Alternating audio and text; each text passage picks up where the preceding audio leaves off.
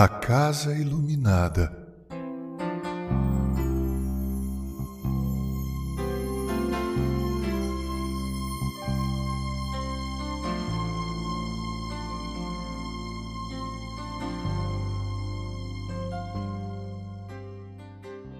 Estávamos a 33 mil pés de altura, em meio a uma escuridão enorme. Olhamos para baixo era o estado de Minas Gerais, segundo nos informou o piloto. Lá embaixo, no meio daquela escuridão, vez por outra, iluminada por um relâmpago em meio a uma nuvem distante, encontramos um ponto luminoso do qual íamos nos aproximando.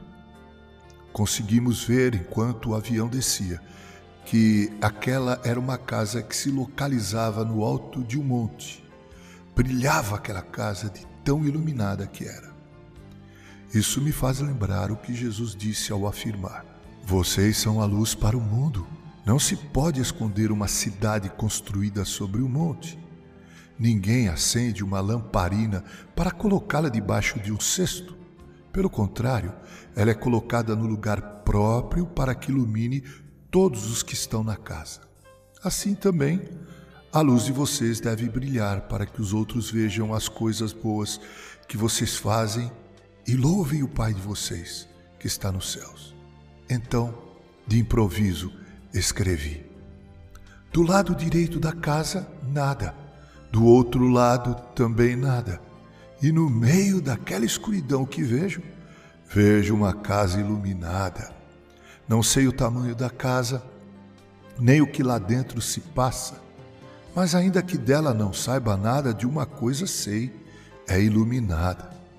Há pessoas que lá moram, vivem, sofrem, casam, namoram.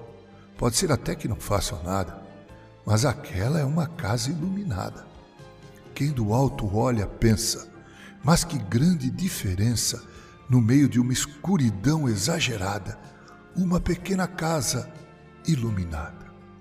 Lembrei das palavras em que Jesus dizia: Que diferença um crente faria no mundo de densas trevas e mais nada ser uma casa na montanha encantada, ser uma casa, uma casa iluminada.